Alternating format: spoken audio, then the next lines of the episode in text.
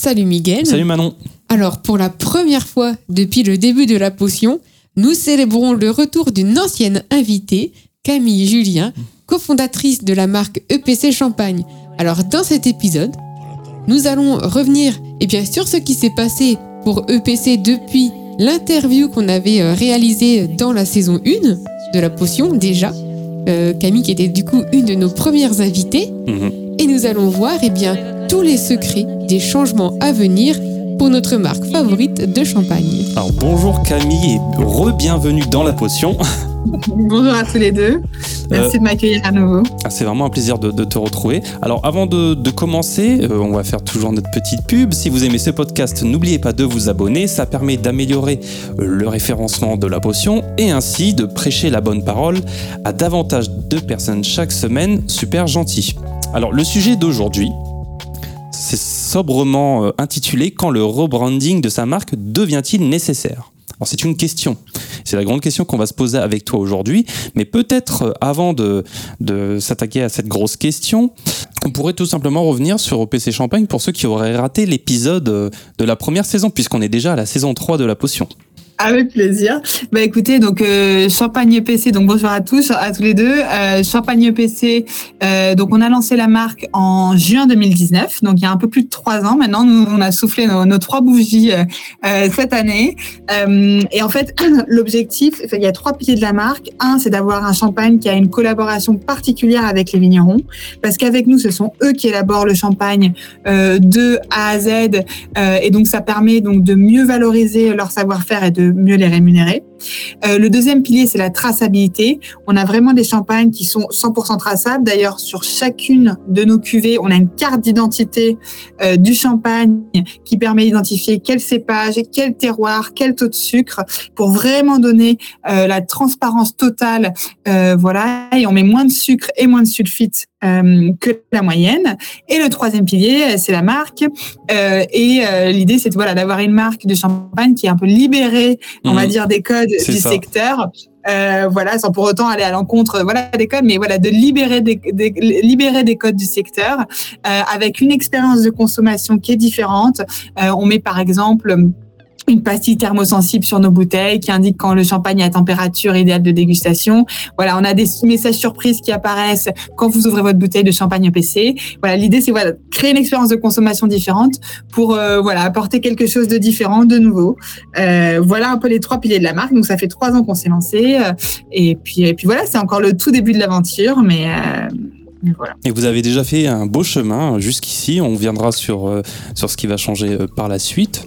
Euh, Vas-y, je te laisse continuer. Alors moi j'avais une question. Mhm. Euh, Dirais-tu euh, que euh, eh bien, le EPC euh, d'aujourd'hui est le même que celui de mars 2021 lorsque nous avons réalisé euh, le- le- les premiers épisodes ensemble? C'est une très bonne question et justement parce qu'aujourd'hui on arrive vraiment à un tournant de la marque EPC euh, parce que comme vous l'avez mentionné au, tout début de l'épisode, en fait on va changer complètement l'identité euh, de la marque. Donc euh, aujourd'hui on va dire qu'il est encore un tout petit peu pareil, mais comme l'identité va être lancée vraiment véritablement à partir du mois de novembre, il y aura euh, un tournant, même si évidemment les fondements, en fait, les valeurs de la marque restent exactement les mêmes, qui sont la transparence, euh, le côté épicurien euh, et euh, la valorisation du terroir. Donc ces valeurs-là restent la même et sont fondamentales pour EPC, mais du coup la marque va évoluer pour une plus grande premiumisation euh, de la marque. En fait, euh, pour vous refaire peut-être un peu l'histoire, euh, donc évidemment le, le secteur du champagne c'est un secteur extrêmement concurrentiel. Euh, on connaît tous, il y a des grands mastodontes du champagne, des très très belles marques. Il y a des centaines de marques en champagne. On connaît les, les plus grandes, mais il y en a des centaines. Et en fait, l'idée, c'était vraiment d'émerger au lancement euh, vite, euh, alors qu'on avait des plus, beaucoup plus petits moyens que certaines très grosses marques. Et on a voulu tout de suite avoir un positionnement qui était très polarisant, Mhm. très clivant. Euh, on avait un, un design de bouteille notamment euh, qui était polarisant. Donc, c'est-à-dire qu'on a des gens qui détestent notre bouteille et d'autres qui adorent. Euh, mais c'était vraiment, on voulait marquer les esprits. On voulait que les gens, quand ils voient une bouteille de champagne EPC, ils se souviennent euh, de l'avoir vue. Et là, aujourd'hui, on arrive à un tournant de la marque pour plus de premiumisation, mais je pense qu'on va avoir l'occasion d'en discuter. Oui, absolument. Et c'est tout à fait juste ce que tu dis parce qu'on a eu l'occasion après le, le podcast de passer euh, devant une boutique. Et c'est vrai que vos, vos bouteilles ne passent pas inaperçues. En tout cas, je pense que là, c'était Paris gagné, en tout cas. Alors, nous l'avons déjà fait hein, dans le premier épisode, euh, c'est-à-dire le portrait chinois. On va revenir dessus aujourd'hui. On va euh, eh bien, reposer euh, les mêmes questions, le même portrait chinois, afin de voir si eh bien, il y a une évolution. Euh, si la copie va changer. je, je précise que je me souviens pas du tout de mes réponses d'il y a un an. Donc ça va Justement, c'est ça qui, qui sera le plus intéressant. Et je, je, voulais juste faire une précision, et c'était intéressant ce que tu disais juste avant de commencer le portrait chinois. Tu disais que la, la marque restait la même, les valeurs restaient la même, c'était juste l'identité. Et ça, c'est un sujet qu'on avait développé hein, sur le, les identités. Une identité visuelle, c'est c'est amené à évoluer avec le temps. Oui. Parce que la, la marque elle-même, euh, bah voilà, son histoire n'est pas figée dans le temps. Euh, les deux, la demande change, les pratiques changent. Donc, euh, une marque, c'est comme une personne qui grandit au final dans la vie, qui, qui, qui parfois peut changer de, de, de de, de, man de manière de s'habiller, par exemple, hein, ça, de, de, manière de parler. Enfin, c'est quelque chose de tout à fait logique. Voilà, je voulais juste faire cette précision avant de, de passer au portrait chinois. Si Champagne EPC était un animal, ce serait? Alors, c'est une très bonne question. euh, je ne sais pas du tout ce que j'avais dit à l'époque, mais je dirais, je pense, le coq. Parce qu'en fait, le coq, euh, c'est le symbole pour moi de la France. Mmh. Euh, et nous, vraiment, le parti pris de base de Champagne EPC, à l'origine de la marque, il y a vraiment cette idée de valorisation du terroir, euh, notamment du fait de l'histoire bah, d'un des, des cofondateurs, euh, Édouard Roy, qui lui-même est fils et petit-fils de vignerons champenois, qui baigne là-dedans depuis qu'il est petit. Et en fait, voilà, et même avec Jérôme, qui lui a travaillé pendant 25 ans dans le Champagne, c'était vraiment l'idée de valoriser le terroir champenois et donc, par extension, valoriser le terroir français. Donc, c'est vraiment ça qui nous tient à cœur. Donc, je dirais le coq, parce que pour moi, c'est le, le symbole de la France. Alors on laissera les auditeurs écouter le, le, le premier épisode qu'on a fait ensemble pour comparer les. Est-ce qu'on révèle ou si pas c'était la même chose. Ensuite, si EPC Champagne était un pays, ce serait alors encore une fois, on n'a pas le droit de dire la France, ce serait trop facile. Euh, c'est une très bonne question aussi. Euh, je pense que ce serait, euh, alors évidemment, ce serait la France, mais si, si on peut pas dire la France, je pense que je dirais les États-Unis, parce qu'en fait, pas parce que c'est euh, ce qui ressemble le plus à la marque, mais parce que c'est vraiment là où on veut aller. Euh, on vient de lever de l'argent et notre objectif, c'est d'aller d'aller s'exporter notamment aux États-Unis. Aujourd'hui, on est présent dans 30 pays, mais les États-Unis, c'est un gros challenge. C'est le, les États-Unis, c'est le premier pays à l'export en Champagne, donc c'est un pays très important. Donc c'est pour ça que je dirais ça, parce que c'est ce qui est en ligne de mire pour nous. D'accord. Si euh, Champagne EPC était un plat, ce serait alors ça, oui, il y en a plein. Euh, je pense que je vais dire, mais alors ça c'est aussi par rapport à mes goûts personnels, je dirais le fromage.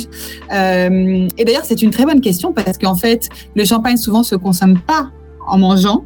Euh, avec des plats, on dit c'est plutôt l'apéritif en général.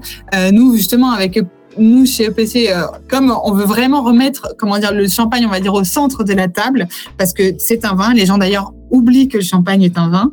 Euh, mais je dirais le fromage parce que je trouve que l'alliance champagne-fromage, c'est c'est une des choses les plus extraordinaires qui soit. Alors tu es plutôt euh, blanc ou rouge avec le fromage? Ça c'est la grande Ah bah, je question. suis plutôt, euh, je suis plutôt champagne. Oui.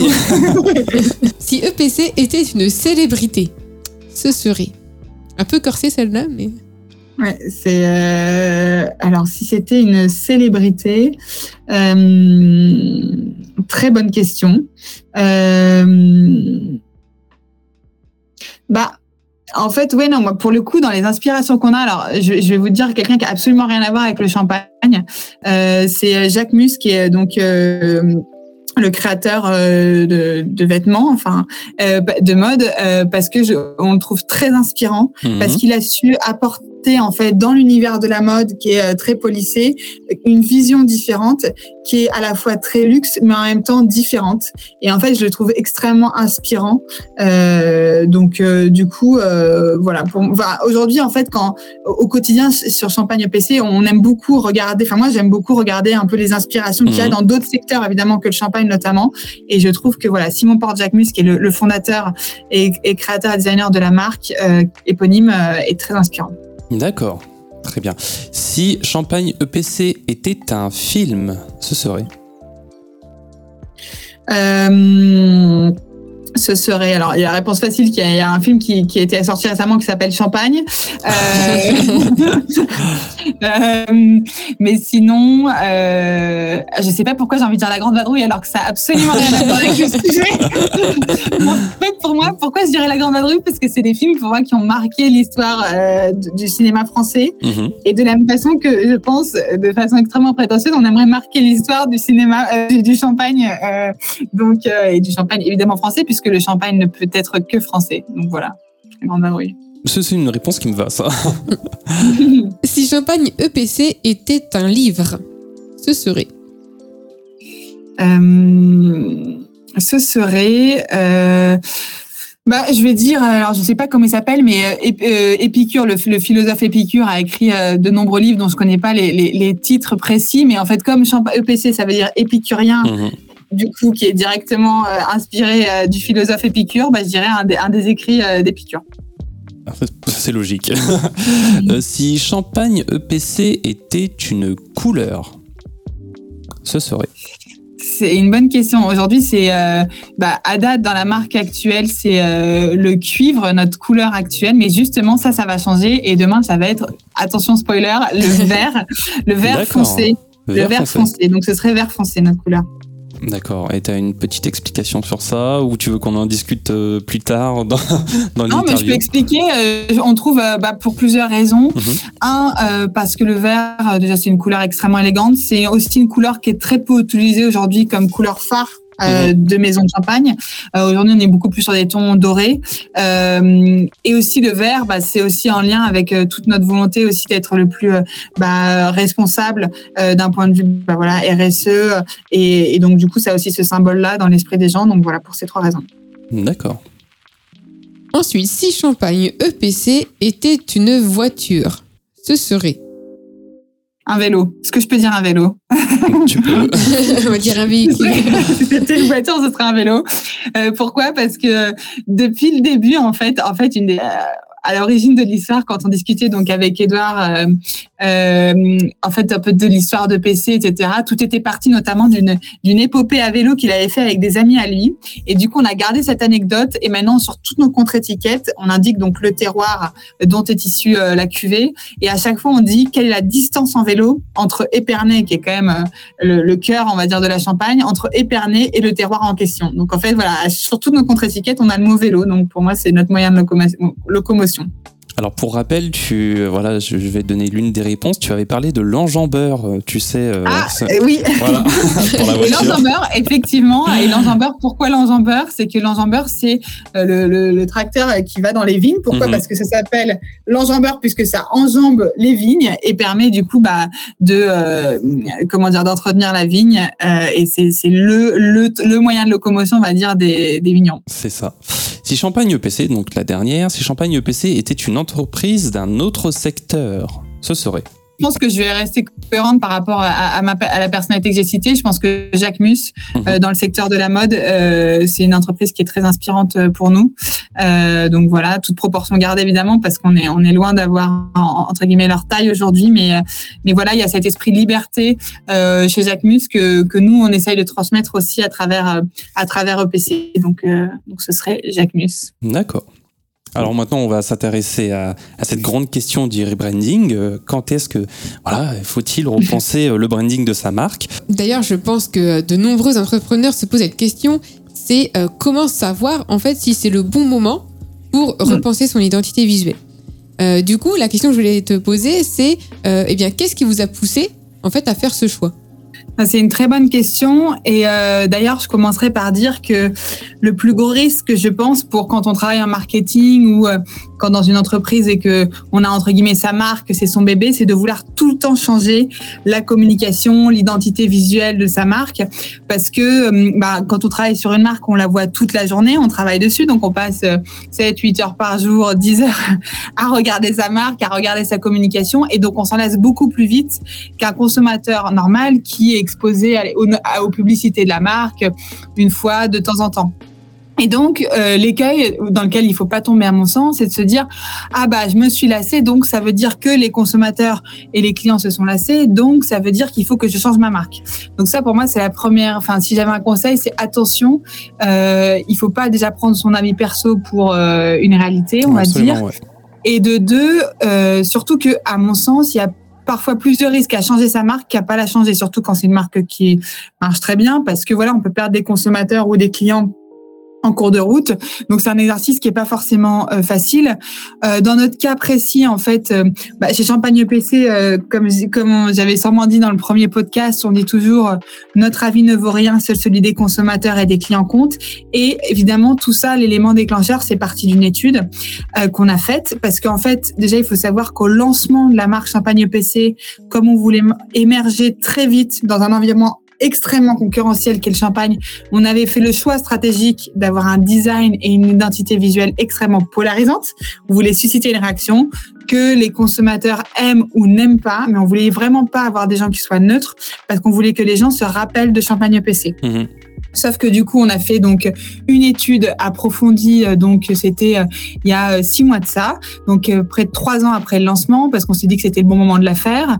Et en fait, on a on a fait une étude auprès de nos clients professionnels, de nos clients particuliers, nos consommateurs, et de, de non-clients. Et en fait, ce qui est ressorti de cette étude, c'est deux choses. Un, que il y avait la moitié des gens qui adoraient notre design et l'autre moitié qui l'a détesté et deux, que euh, le problème de notre identité visuelle actuelle pour Champagne PC, c'est que ça rendait pas euh, justice, on va dire, à la qualité de notre champagne, qui a un, un, champagne extrêmement bon, qui a été primé, etc. Mais du coup, notre design pouvait faire un peu de cheap, on va dire, par rapport à la qualité du vin. Donc, fort vraiment de ces deux euh, résultats de l'étude, on s'est dit, voilà, c'est le bon moment de changer parce qu'il y a un vrai besoin business qui est de premiumiser et de donner une meilleure valeur perçue à la marque. Et également, c'est aussi plus facile de changer plus on est jeune, je pense, que quand on a 30 ans d'expérience et qu'on a une base de clients qui est encore plus solide que la nôtre. Exactement. Après, je me dis, euh, est-ce que vous y avez été un peu quand même les, jambes tremblantes? Parce que cette identité, c'est ce qui a fait aussi votre singularité, euh, j'imagine, euh, à votre lancement. Il y avait des appréhensions ou vous vous êtes dit non, c'est bon, c'est la bonne carte à jouer? Je ne sais pas s'il y avait des appréhensions, mais en tout cas, euh, ce qui est sûr, c'est que entre le moment où on est parti de ce constat-là et le moment où euh, on a briefé le designer qui a travaillé donc euh, sur notre nouvelle identité. Il y a eu un gros gros travail. Mhm. C'est-à-dire que en fait, on va pas. L'idée c'était pas de lui dire bon bah on veut changer d'identité point. C'était vraiment de comprendre qu'est-ce qui plaisait quand même dans les éléments actuels de notre design et qu'on voulait garder, qu'est-ce qui plaisait moins, qu'est-ce qu'on voulait transmettre euh, parce que l'idée effectivement c'est comme vous dites c'est pas de devenir un champagne entre guillemets comme les autres parce que il y a déjà des très belles marques pour ça pour, pour plein plein de très belles marques de champagne. Nous, on veut continuer à se différencier.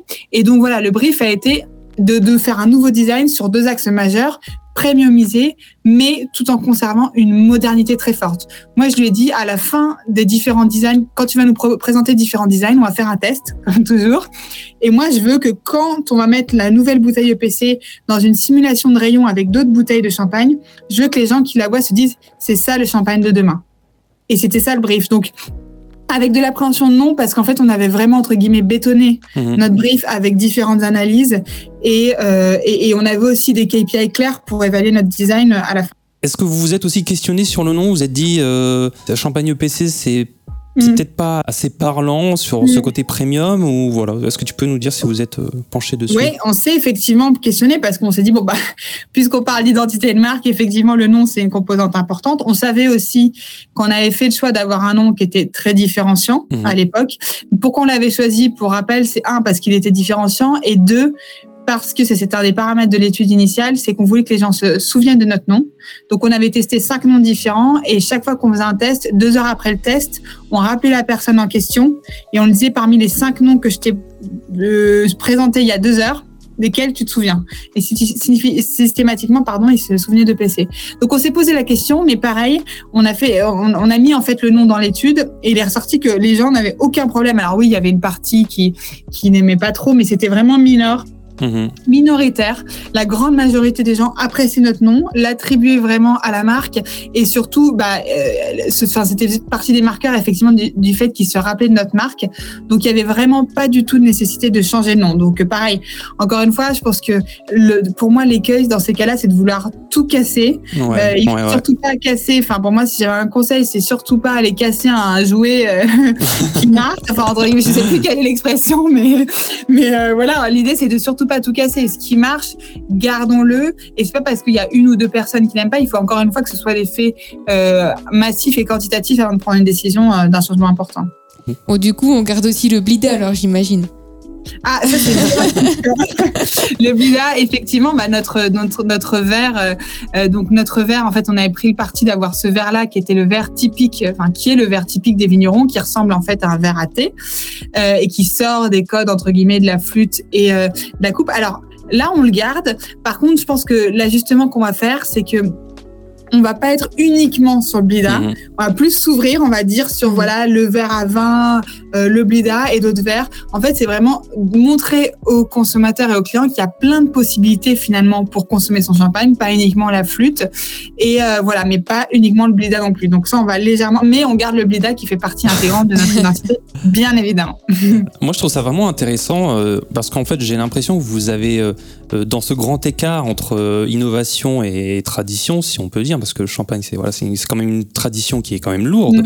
Euh, vous avez vous avez vous êtes rapproché des codes peut-être visuels un peu plus traditionnels, plus, plus culturels, tout en gardant cette singularité, cette modernité de, champagne mm. PC dans le nom. Et euh, je mm. trouve que c'est oui, c'est rien de mieux effectivement que, que des, de bonnes grosses études, comme on le dit à chaque fois dans, nos épisodes où on fait des préceptes, on s'attache beaucoup à, à pas simplement parler de, de, de l'expérience qu'on a en tant que designer, mais on s'appuie sur des vraies études universitaires qui vont dans lesquelles on voilà on fait des, des sondages, des tests. Mm. Euh, donc ça, c'est vraiment super important et c'est vrai que on l'oublie parfois. Mais euh, rien de mieux que, que, la réalité du terrain. Voilà. Et pour, pour rebondir euh, sur ce que tu dis, c'est vrai que l'équilibre entre tradition, entre guillemets, et modernité, c'est important parce que il faut quand même qu'on reste dans l'univers du champagne. C'est ça. Et pas qu'on tombe dans l'univers, euh, je sais pas moi, du Prosecco, euh, du, des pétillants X ou Y.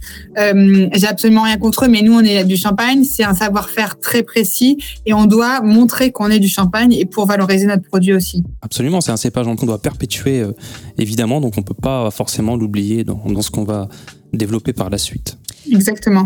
Alors moi j'avais une autre question parce que justement en plus tu parlais de fidélité client et euh, je me demandais, alors je pense que c'est une question que beaucoup d'entrepreneurs se posent, c'est euh, eh bien qu'est-ce que ça implique euh, réellement en fait pour une marque de, bah, de faire un rebranding, donc que ce soit je sais pas en termes de, de coûts, parce que ça veut dire même un coût de production, si c'est refaire ses packaging, ce genre de choses, en termes de temps, enfin d'investissement, et euh, sur bah, l'image de marque, mais ça, euh, auprès de, de, ses clients fidèles, ça on l'a un petit peu évoqué. Oui, alors euh, en termes de coût, bah, il y a effectivement plusieurs choses. Il y a effectivement d'abord le coût du, du, designer, enfin de la, de la personne qui va travailler sur l'identité de marque. Alors ça, ça peut être très variable déjà d'une personne à l'autre, d'un designer à l'autre, en fonction de son expérience, etc. Et ça peut être aussi variable en fonction du scope de son travail. C'est-à-dire que moi, ce qui me paraissait cohérent, c'est vu qu'on va vraiment changer de façon très importante notre identité visuelle produit, de changer l'écosystème, on va dire EPC, donc notre site internet, les photos sur nos réseaux sociaux, euh, mhm. notre euh, nos, nos, accessoires de consommation euh, comme les verres, les seaux, etc. Donc vraiment changer à 360 degrés la marque. Donc évidemment, ça dépend du paramètre de ce qu'il y a à faire parce que nous on a on a fait le choix d'avoir le même designer qui design les maquettes du site internet par exemple et l'habillage produit pour avoir une cohérence totale entre tous les éléments. Euh, mais voilà, donc ça, ça, ça, ça varie aussi en fonction du scope, en fonction de la personne. Et après, en fonction des habillages, oui, il y a un coût. Après, nous, par exemple, on fait le choix d'avoir une logique de ce qui s'appelle le first in, first out, c'est-à-dire qu'on va d'abord épuiser tous nos stocks. Mmh. l'habillage actuel avant de passer au nouveau. Déjà pour les coûts et puis aussi évidemment pour les questions environnementales. Ça me ferait quand même très mal de devoir gâcher et jeter des, des centaines d'étiquettes de, et de cartons. Euh, donc euh, voilà, ça c'est vraiment une directive très claire. Donc en soi, on va pas jeter ou quoi que ce soit. C'est juste, bah, euh, on a le coût en fait du moule parce que souvent sur un premier, un premier, une première étiquette, quand on imprime pour un produit physique, il y a le moule euh, d'impression. Donc euh, voilà, qu'il va falloir euh, réacheter. Mais ça, c'est vraiment les deux, les deux éléments principaux. J'ai toujours cette phrase en tête, euh, tu sais, du, du, du commerçant qui se dit Oh non, je vais pas refaire mon logo parce qu'après, il faut que je refasse mon enseigne. Bon, c'est super important. Non, hein. je, je pensais que tu allais dire sinon, il faut que je réimprime ma carte de visite. Moi aussi. ouais, ouais. Non, non, mais, non, mais c'est vrai, c'est vrai, non, mais c'est un très bon point parce qu'en fait, c'est vrai que c'est un très gros boulot. Mm. Euh, moi, je, je travaille sur ce sujet depuis plusieurs mois. C'est, Mhm. voilà, c'est, en fait, c'est pour ça, et nous, ce qu'on se dit, c'est que là, on le refait parce que, encore une fois, il y avait des vraies raisons et qu'on est à un moment où c'est encore le bon moment pour le faire. Et moi, ce que je dis, c'est que maintenant, on ne bouge plus. C'est ça, ouais. et on reste comme ça. Donc, faut vraiment bien faire les choses. Je pense que la difficulté aussi, c'est que quand on est entrepreneur ou quand on travaille dans une entreprise en général, c'est de vouloir faire les choses trop vite. Mhm. Et pareil, c'est euh, et, et c'est- c'est tellement important de bien faire les choses et de prendre le temps. Et pareil, de faire nous, ce que je vous avais peut-être dit la dernière fois, mais quand on fait des tests, par exemple sur ce design-là, on a donc par rapport à la fidélisation que tu mentionnais, euh, Manon, on voulait être sûr qu'on n'allait pas perdre nos clients actuels.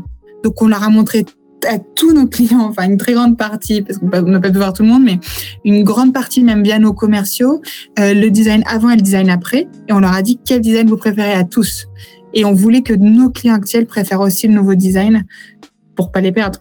Souvent, voilà, des marques ont, du mal à prendre cette décision parce que c'est un investissement et le branding, on n'a pas un retour sur investissement direct. Euh, c'est quelque chose qui prend déjà du temps à concevoir, mais qui prend des fois plusieurs mois euh, pour qu'on Mhm. en voit vraiment les effets. Est-ce que tu peux nous en parler un peu? Ouais, c'est une vraie, un vrai sujet parce que la complexité du marketing euh, euh, dans une entreprise, c'est que ça a un moins un retour sur investissement direct que euh, des commerciaux. Par exemple, on va recruter un commercial tout de suite, on va avoir Ouais, un impact ça, ouais. sur le chiffre d'affaires. Euh, le, le marketing, c'est différent. Après, euh, je pense qu'il y a deux choses. C'est un, avoir effectivement, c'est hyper important que avec bah, votre vos dirigeants, votre, les autres services, on soit tous alignés dans la même direction de l'importance de valoriser la marque. Et deux, parfois on sous-estime l'impact du marketing, encore une fois. Nous, dans notre cas, il y avait un vrai besoin business. Et aujourd'hui, moi, les premiers ravis de ce changement d'identité, ce sont mes commerciaux. Parce que quand ils montrent la nouvelle identité à leurs clients, ils adorent le nouveau look de Champagne PC et ça leur aide, ça les aide, pardon, ça, ouais. vraiment à vendre le produit. Exactement, parce que alors le- le marketing et le branding en l'occurrence là, quand on va travailler la marque, euh, c'est toujours cette distinction qu'on peut faire. Euh, ça sert effectivement, euh, ça s'adresse aux clients, comme on le- l'explique depuis t- tout à l'heure. Ça s'adresse aussi aux parties, euh, enfin en interne pour la cohésion Mm. de, euh, Mm. de de l'équipe qui se retrouve autour de, de valeurs qui sont renforcées. Mais ça, ça du coup, ça, ça a aussi un effet sur euh, l'externe et sur les investisseurs. Et du coup, ça nous fait glisser sur cette levée de fonds que vous avez fait récemment de 5,5 millions d'euros. Et est-ce que cette, voilà, ça- toute cette dynamique, est-ce que ça se ressent dans, dans l'intérêt des investisseurs? Bah, totalement, totalement. Parce qu'en fait, au début, euh, de la même façon que notre design était polarisant pour nos clients, il était aussi polarisant pour les investisseurs à qui ça faisait peur euh, d'investir, ça pouvait faire peur.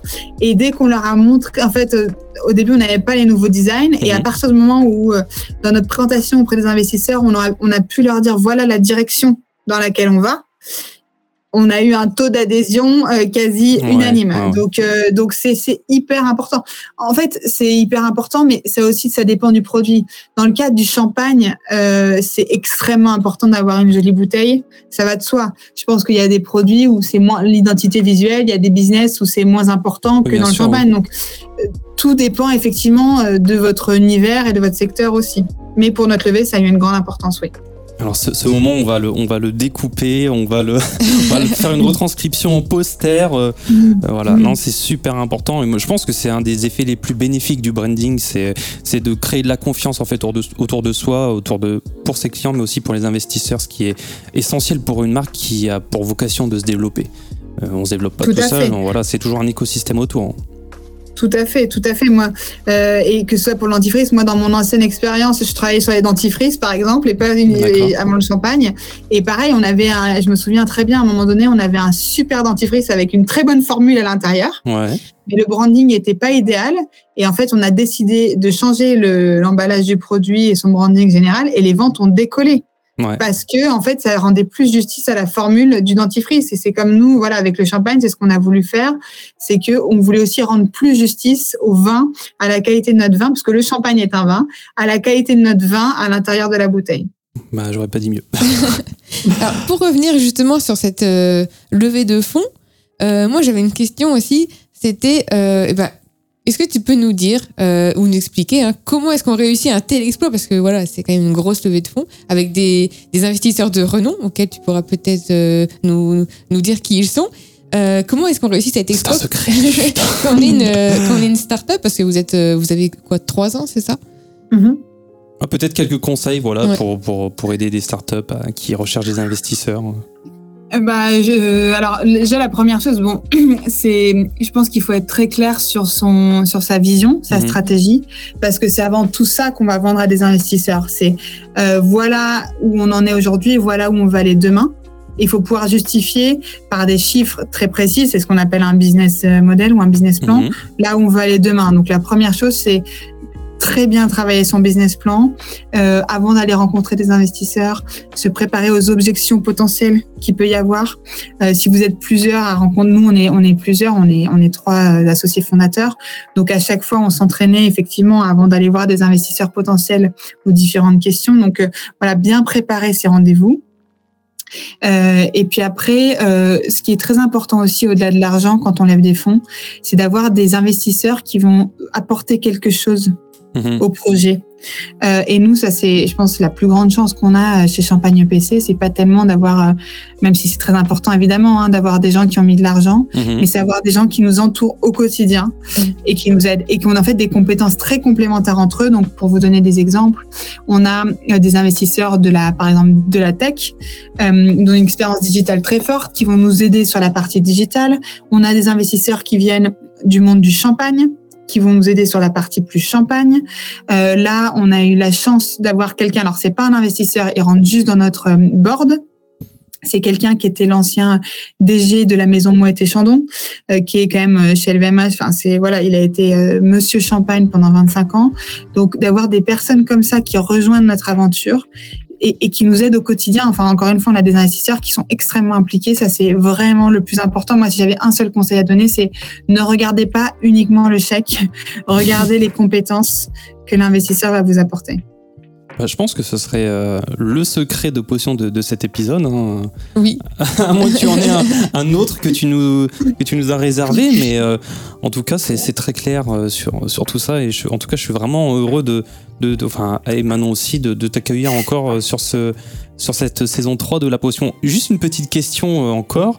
Euh, quand est-ce qu'on va pouvoir découvrir cette nouvelle identité? Très bonne question. Bah, là, elle va sortir à partir de mi-novembre. D'accord. mi-novembre. Euh, donc voilà, après, comme je vous disais, tout dépend euh, des stocks, euh, puisqu'on veut d'abord épuiser mais les stocks existants. Mais donc, toutes les bouteilles ne seront pas expédiées après, à partir de mi-novembre. Il y aura un peu une phase de transition entre Mhm. les anciens habillages et les nouveaux. À partir de début 2023, euh, d'après nos estimations, tout sera en nouvel habillage. Mais on com- commencera à communiquer, à avoir notre site internet et nos réseaux sociaux avec la nouvelle identité à partir de mi-novembre. Donc, ce n'est pas un hasard si ça approche euh, les fêtes, cette nouvelle identité. Exactement. c'est sûr que pour, le champagne, Noël, euh, c'est la grosse période. euh, donc C'est quand même la particularité de ce secteur, c'est d'avoir un, un secteur aussi qui est très saisonnier. Alors, c'est une question qu'on avait peut-être déjà posée, je sais plus, sur le premier épisode de la saison 1, mais on va la reposer. Euh, à qui voudrais-tu passer eh bien, le micro eh bien, de, de ton micro en fait pour le prochain épisode de la potion? Y a quelqu'un que tu aimerais euh, entendre dans cet épisode et qui accepterait de nous parler de ses secrets euh, ou de sa potion?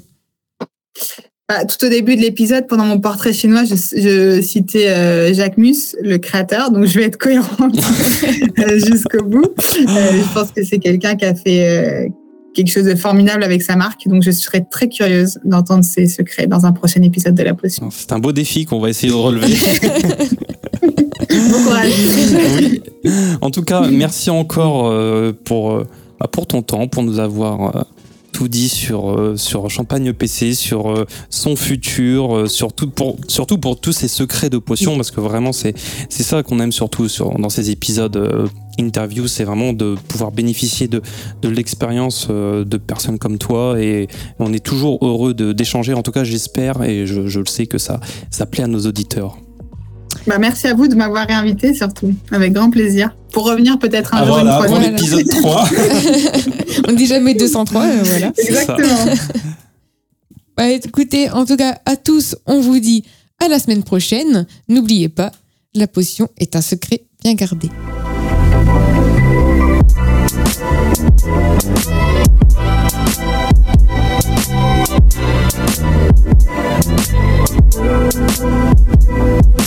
Thank